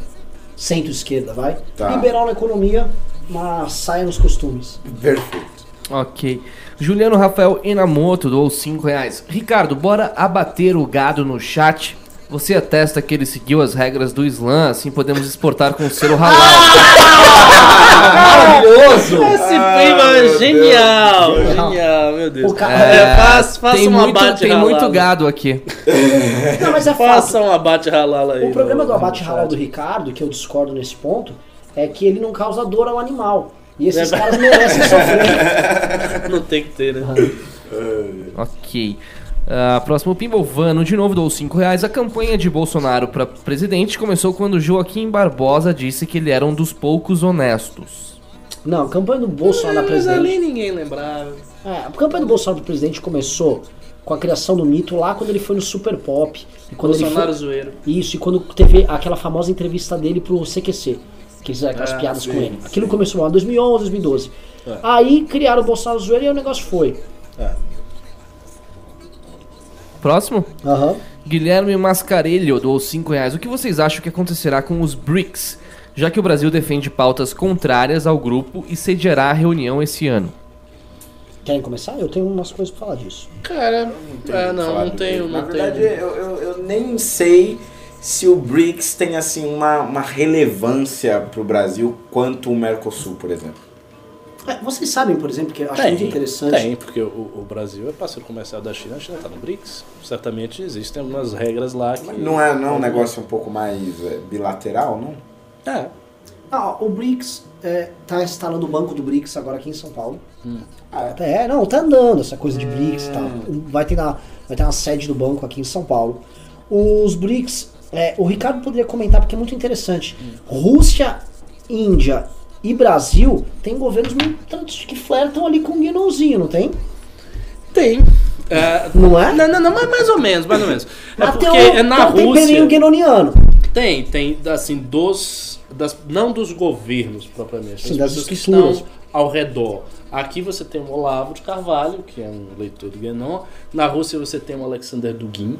Mas assim, não é comparável, não é simétrico. Porque o Olavo é incomparavelmente mais influente no Bolsonaro e no bolsonarismo do que o Dugin, ah, do que o eurasismo no Putin. Ah, o viés hoje do Putin, que é um viés congruente com o eurasismo, é recuperar a ideia da grande Rússia. Ou seja, a grande Rússia do passado, que inclui Stalin, Lenin e os czares. Todo mundo. É, é essa a ideia dele. Então ele está construindo um nacionalismo russo que não é necessariamente um flerte com o esoterismo do pessoal eurasiano. Ah, Eles têm uma relação, mas uma relação mais fugidia. E lá na Índia, ah, também não tem muito a ver, porque quem manda lá a figura forte é o Narendra Modi, o Modi é da RSS, Que, não, a RSS, é, a base da RSS é a defesa do Dharma hindu mesmo, independente das leituras ocidentais. Eles, aliás, eles não gostam das leituras ocidentais. Eles querem um hinduísmo, o hindutva é assim, o hinduísmo para os hindus com leituras hindus sem o viés das leituras ocidentais. Tanto que hoje existe uma polêmica erudita em torno de todos aqueles temas que os orientalistas trataram quando estudaram os Vedas. Então, a antiguidade dos Vedas, os deuses, os tantras, tudo isso, porque eles querem recuperar tudo isso para eles. Mas, fiquei triste que eles, eles não concordam com as invasões arianas, eles acham que eles que são os invasores. é, Tadinhos, né? exato. Bom, a gente ficou essa, essa aula magnífica, assim, cara, eu até perdi. eu Fiquei só viajando, imaginando, mano, Pensando invasores, nos indo-europeus, os indo-europeus né? mano, de carruagem, jogando lança nos outros. Agora até, até me perdi. Tu ia falar sobre bom. os BRICS, Renan. O BRICS é o seguinte: o Brasil tá querendo for, o Brasil tá querendo sair da brincadeira do BRICS. O Brasil, ele tá tentando, assim, os BRICS fazem parte de uma de um neo terceiro mundismo e de uma linha alternativa às alianças do Ocidente, que poderia ir para uma linha política, estava se encaminhando para uma linha política também de oposição dentro da ONU, e tal, que assim, o Brasil seria um protagonista nesse grupo. O Brasil saiu fora, agora com o Bolsonaro deu um cavalo de pau, e aí ele tá querendo colar nos Estados Unidos. Não sei se é o melhor momento, não sei se é a melhor estratégia, mas fato que eles estão fazendo isso. né? Você acha que aqui, só Não sei, não, não. A, a gente fala, manda outro pimba que a gente fala disso aí. Eu ia comentar se aquelas teses do Olavo, das três grandes divisões aí do. Se é verdadeiro ou falso? se- ou se eles estão baseando nisso pra essa aliança com os Estados Unidos. Se o Bolsonaro está. É, se o Olavo. Pera, que Isso tese é essa das Lógico. divisões aí? Não, é é o seguinte, o, o Olavo tem uma tese geopolítica de que existem três grandes projetos de poder mundial, somente três. Hum. Somente três forças atuantes reais mundiais. em termos globais. Certo. Quais são? O globalismo, Perfeito, eu que conheço. tem Tô em a casa. sua sede nos Estados Unidos e na Europa, mas não se confunde com os interesses nacionais dos Estados Unidos, nem com os interesses nacionais de nenhum país europeu. Perfeito, perfeito. É, o islamismo, o Islã, a expansão islâmica, que reúne simultaneamente a parte esotérica das taricas com os movimentos revolucionários islâmicos, Hum, a Irmandade. Muçulmana, os grupos terroristas e, e todo mundo, a arma, arma da migração e tal. E o terceiro Ah. é o bloco eurasista, composto essencialmente pela Rússia e China, Hum. no- estabelecido no Tratado de Xangai. É, essa é a ideia dele, que tem esses três. E que todas as outras forças, elas são forças menores, que de alguma maneira resistem ao embate desses três. Então, o conservadorismo e o nacionalismo americano resiste ao globalismo lá e resiste a esse- esses três. A Igreja Católica, ah, o Bolsonaro, os vários nacionalismos da Hungria, Polônia, etc. Então, são resistências parciais a três grandes blocos. São... Por que, que eu acho que isso é, é- é inexato? Ah, eu acho que essa tese é em grande medida verdadeira para o globalismo. Acho que para a questão China e Rússia não é bem assim, porque embora a China e a Rússia tenham muitos interesses convergentes, existem também muitos interesses divergentes. Não sei se eles formam esse bloco tão fechado quanto o Olavo supõe. E para o mundo islâmico, Ah. com certeza é falsa. Por que, que é falsa? Porque no mundo, você não tem uma unidade hoje no mundo islâmico. Você tem uma cisão, uma divisão radical mesmo dentro do mundo islâmico. Entre o Islã tradicional, a Sunna wal Jama'a, e o Islã que se expande de forma radical. Que é inimigo deste aqui. E inimigo mesmo, não é ah, uma inimizade É, que faz de das conta, mais ou menos. Não, é inimizade mesmo. Inimizade de guerra, inimizade de perseguição, de matança, etc. Então você não pode projetar sobre o Dar al-Islam uma unidade de ação. Não, não atua como unidade. Hoje o Islã não atua como unidade civilizacional. E o Olavo, nesta tese, ele tenta encaixar a coisa numa unidade. Por isso que eu acho que é uma tese falaciosa. Interessante. Fabuloso. Próximo. Próximo. Não temos mais muitos, temos mais dois pimbas aqui. Augusto Gonçalves doou 5 reais.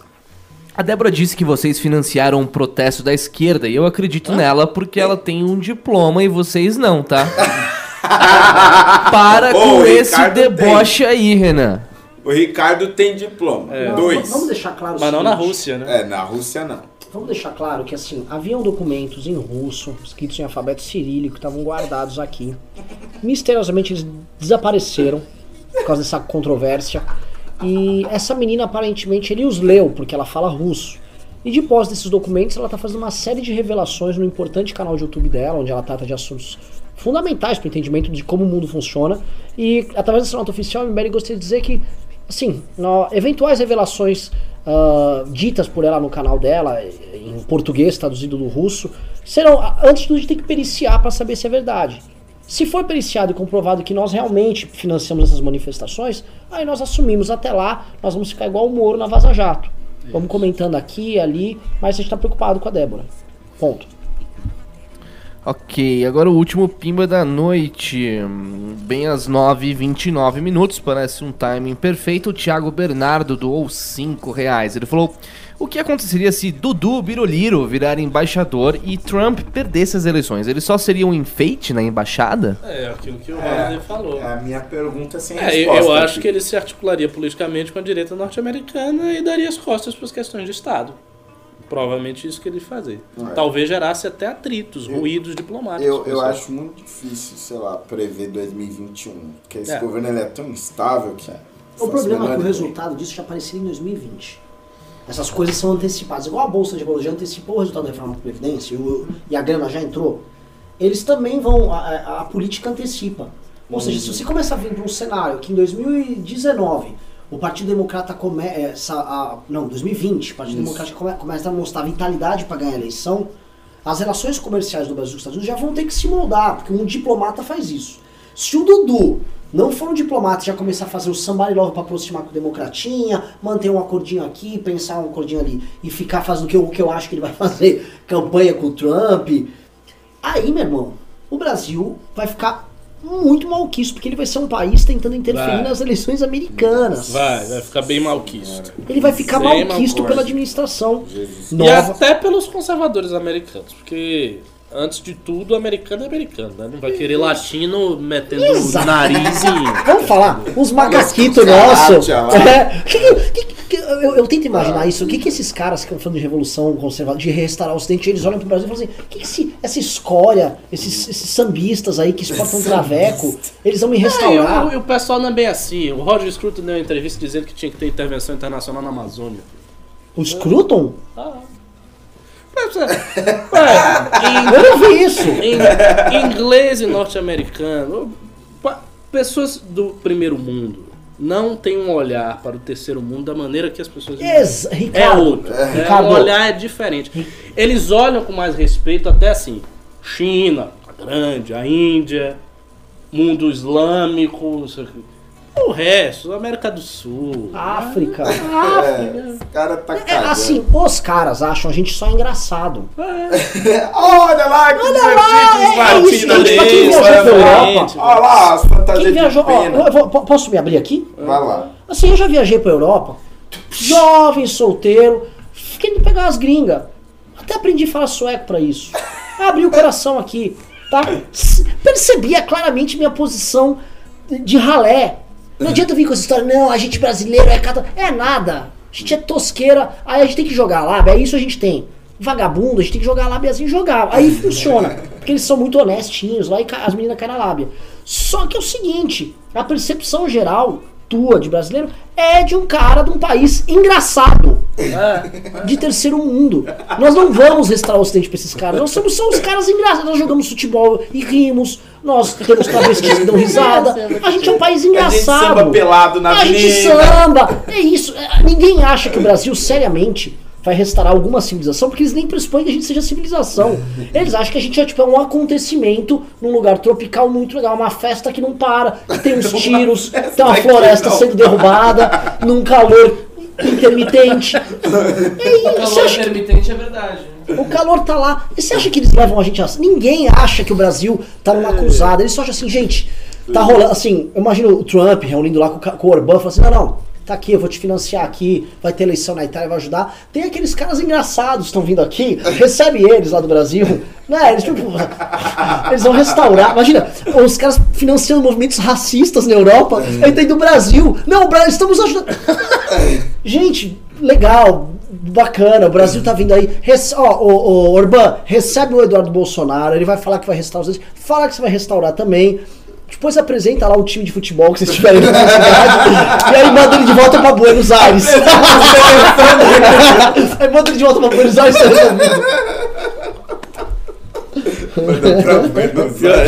é assim. É, é isso! Ninguém acha a gente sério. A gente não vai revolucionar nada. Acabou os pimbas, gente? Acabou. Puta que programa maravilhoso. Vambora. Ah, eu adorei. Eu Que, adorei. que pro... Ó, posso falar, galera? Eu vou te falar. Esses... Chegou a bater pico de 610 pessoas. Isso que nesse MBL é Ô, bastante. louco, cara. Bastante. Bastante É porque eu quero. eu- eu- É o seguinte, o Minion que tava assim, tem muito Minion. Quando essa porra chegar a mil pessoas de novo, só com público com essa qualidade aqui, aí ferrou. Menino. Aí a combizinha vai estar tunada, viu? ninguém Aí é o seguinte, aí sabe o que vai acontecer? Nada, sabe por que não vai acontecer nada? Porque nós somos festeiros aqui, e ninguém liga pro Brasil, porra! Agora vamos voltar pra Santiago. É isso, galera. Considerações finais aqui do Ricardo e do Holiday. Ah, não tenho considerações finais. Nunca faço considerações Ah, finais não no Nias. Minhas considerações Minha é consideração um abraço, final é, é a de sempre. Senhoras e senhores, amanhã estaremos de volta aqui novamente neste velho e querido sofá. E vocês em todo o Brasil, por quê?